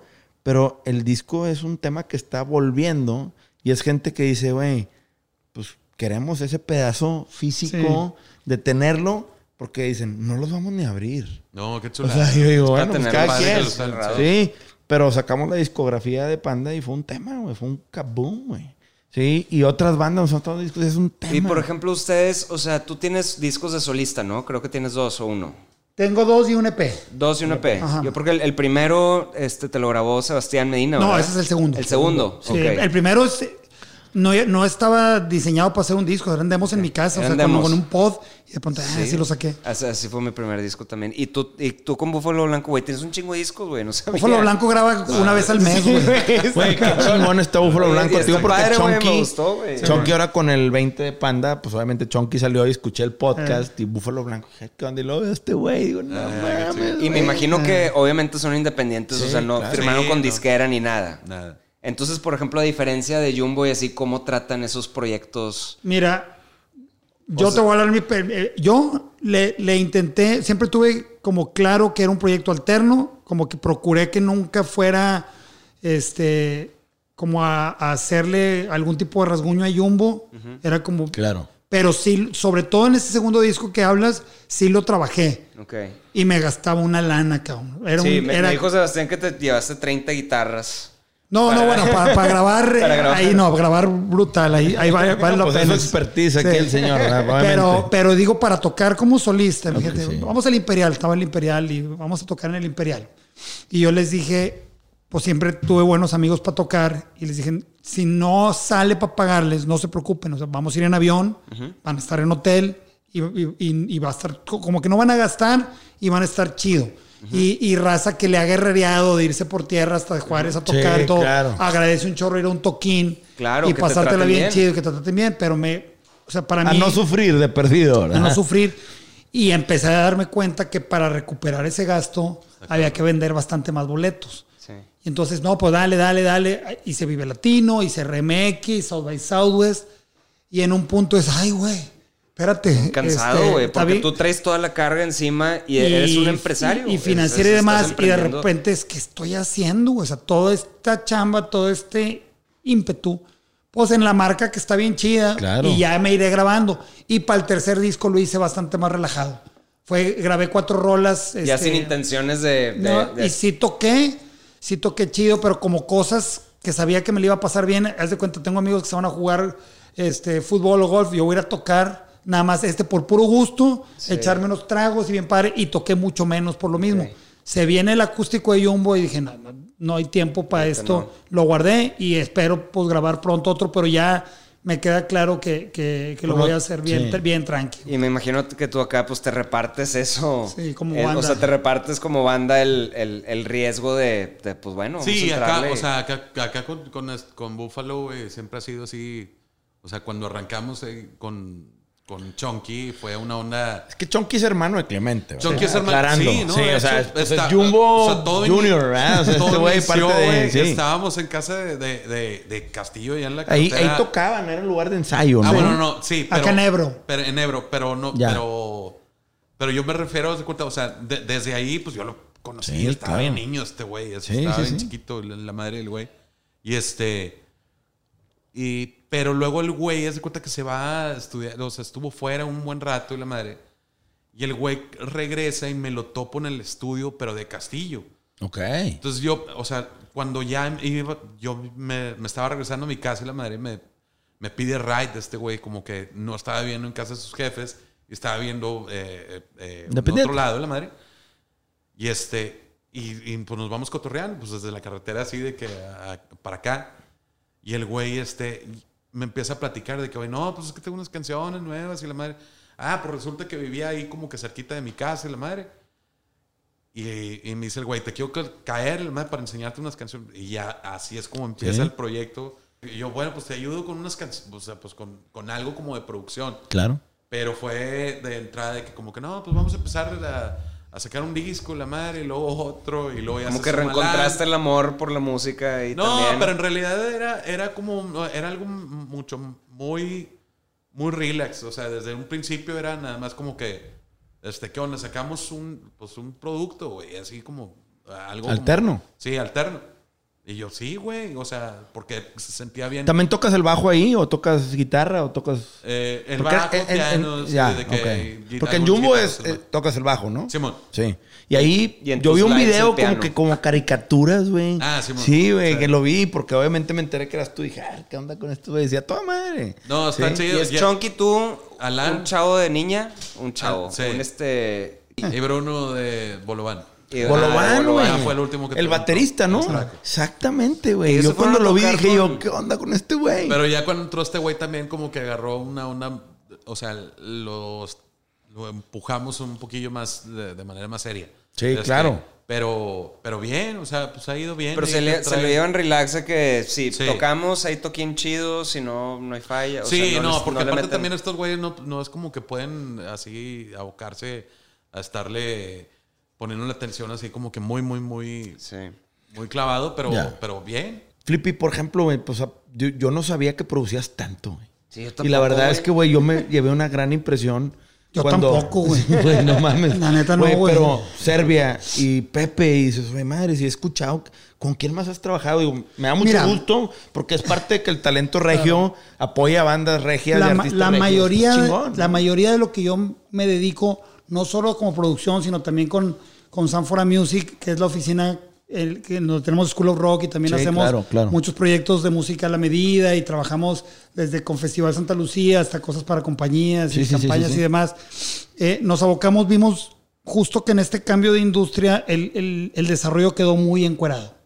O sea, porque las disqueras ya no tienen esa, ese margen de error para firmar un acto que no pegue, solo, solo firman cosas que ya tienen millones de plays, Muy seguro, muy, muy safe. seguro, y hay un chorro de exalumnos o alumnos de School of Rock, y este, y también desde fans de Jumbo o gente que se entera, y, y para mí fue un trabajo, me, me llevaba a dos más, ¿no? O sea, como que, ah, hice este, si te enseño fotos de lo primero que grabamos con Serbia, no lo puedes creer, o sea, que son, eh, son- estaban muy chiquitos Sí, cuando sí, empezamos sí. a chambear. Y había una banda previa, o sea, ya, ya, ya era la segunda banda, una banda que, que era infantil en realidad. sí. Fuimos a tocar a, a- a Disney cuando, cuando TV Azteca tenía Disney. Pues de, de repente eh, hay actos que empiezan a despegar como Serbia, como Luisa Vox, por ejemplo, que Luisa es otra chava que, que ahí anda, este, también haciendo su lucha y con muy talentosa. Y, este, y por ejemplo, pues el- en el momento que, que, que- que Pepe me, me- me invita a hacer salmos, también pues es un parteaguas. Porque Sí, Salmos, hacemos- es un disco ¿Ese es el que... tercero o es el, el tercero? Cuarto. ¿Cuarto? ¿De Pepe? ¿Cuarto? Pepe es- va para el quinto. Sí, Pepe va para el quinto, es el Va para el cuarto. quinto, sí. A ver, espérate, es que tiene... el- ¿Carmesí? el- el- Carmesí, Alba, no, uno que se llama Noche. Alba. Al- Alba, ¿ese quién, quién hizo Alba? Que tenía como empieza con una acústica. Es que yo sé que siempre, bueno. que siempre he trabajado con Bucho. Muchos. Este, y estos, o sea, Salmos y, y el Salmos que. hiciste tú y el nuevo. Y el, Ajá, y el que está, el que está estamos- en camino. ajá. Y este, pero también es lo que hablamos ahorita de los, de los fans de ustedes. Usted, el fan de, de, de Panda y de ustedes en sus proyectos es bien intenso. Sí. Entonces, a mí como que me empezaron eh, a, llegar, a llegar proyectos ya de diferentes, eh, pues de diferentes lados, ya no solo School of Rock o, o- o de Jumbo. Y, y sí, o sea, vengo ahorita de una preproducción de una banda y ahorita los dejo y me voy a otra. O sea, en un año como el que estamos viviendo, que de repente dices, pues le, puras le quitas los shows, pues realmente me, me pues, soy bien agradecido de tener ese tipo de, Claro, chambas, ¿no? aparte- O sea, es algo que disfruto un montón, aparte. Pero qué padre, yo creo que, o sea, es buena oportunidad para decirle a la gente que, este, o sea, la gente que quiere vivir solamente de una cosa, como Claro suerte que es, no, güey. todo va mutando y todo va, Yo, o sea, vas... yo no sé si para bien o para mal, pero, pero usted, No, comparto contigo eso. El, el músico de tiempo completo ya no, ya es, ya es una especie bien extraña. Exactamente. Y nosotros antes vivíamos en un, en un mundo donde, donde el músico era músico de tiempo completo.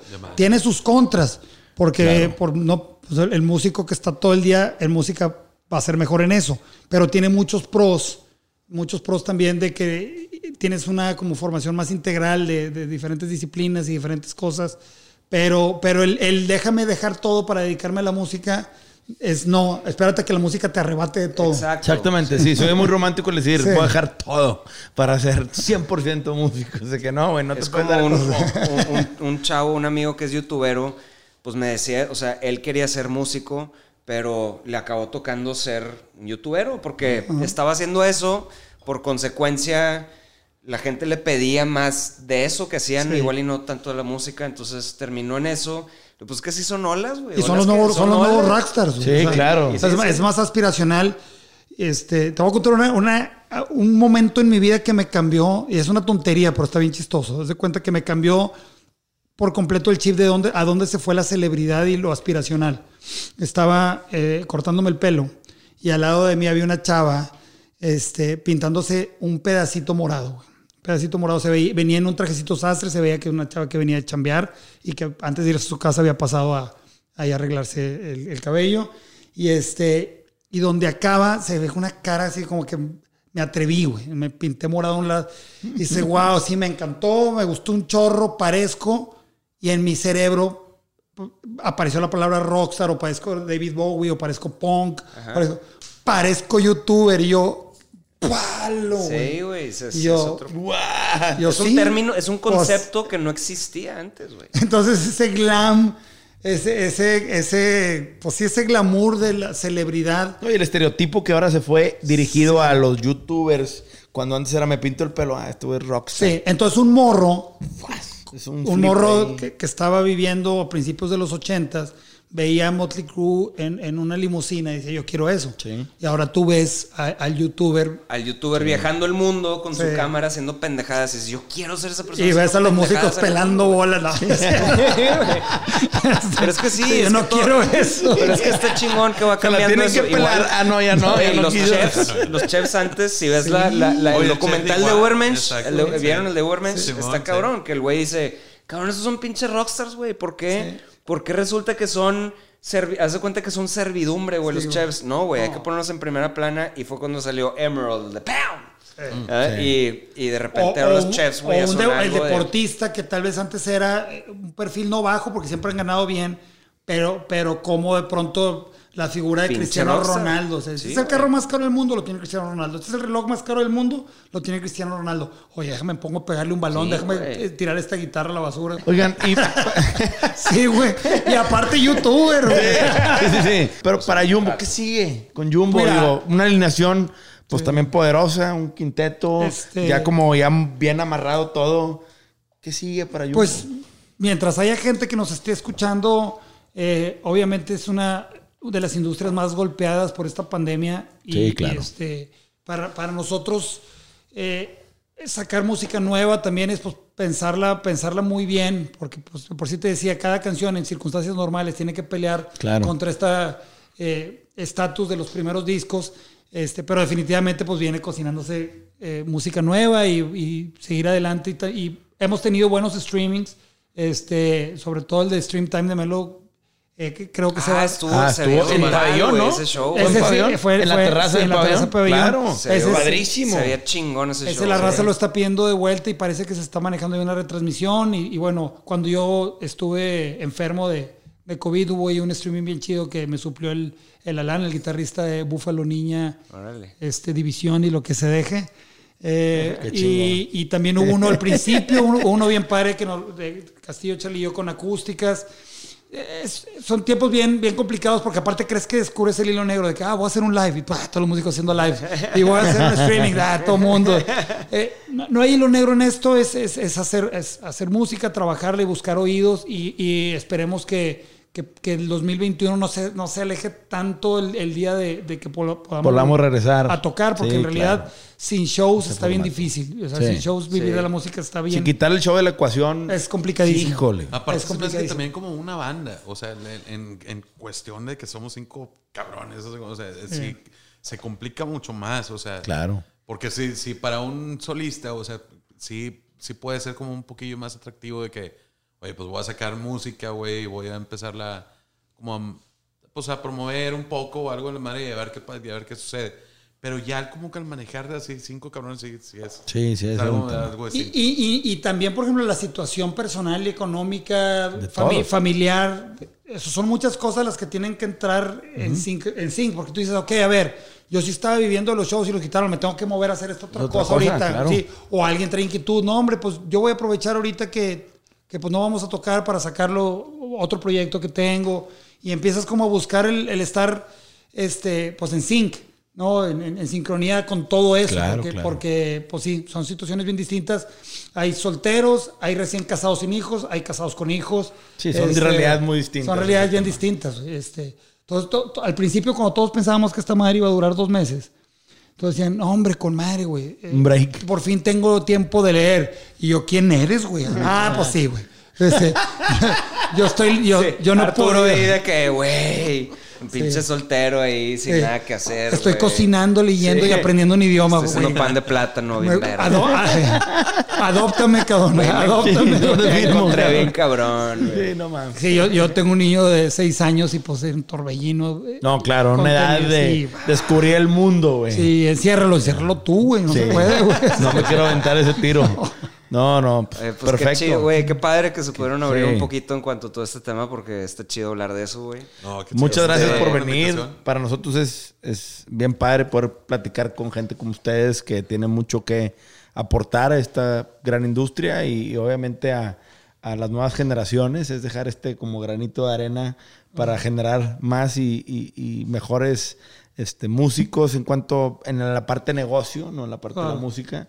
Y pues muy agradecidos este, y muy honrados. Para nosotros es un honor poder platicar con ustedes. No, hombre, bien padre la plática. Este, Muchas gracias por tenernos. Y Qué pues chido, güey. esperemos les caigo ahí su siguiente grabación. Sí, les claro. Vamos a tirar una Fácil. chévere. Claro. O dos. Ya está. Gracias. Pues, pues muchas gracias, chavos.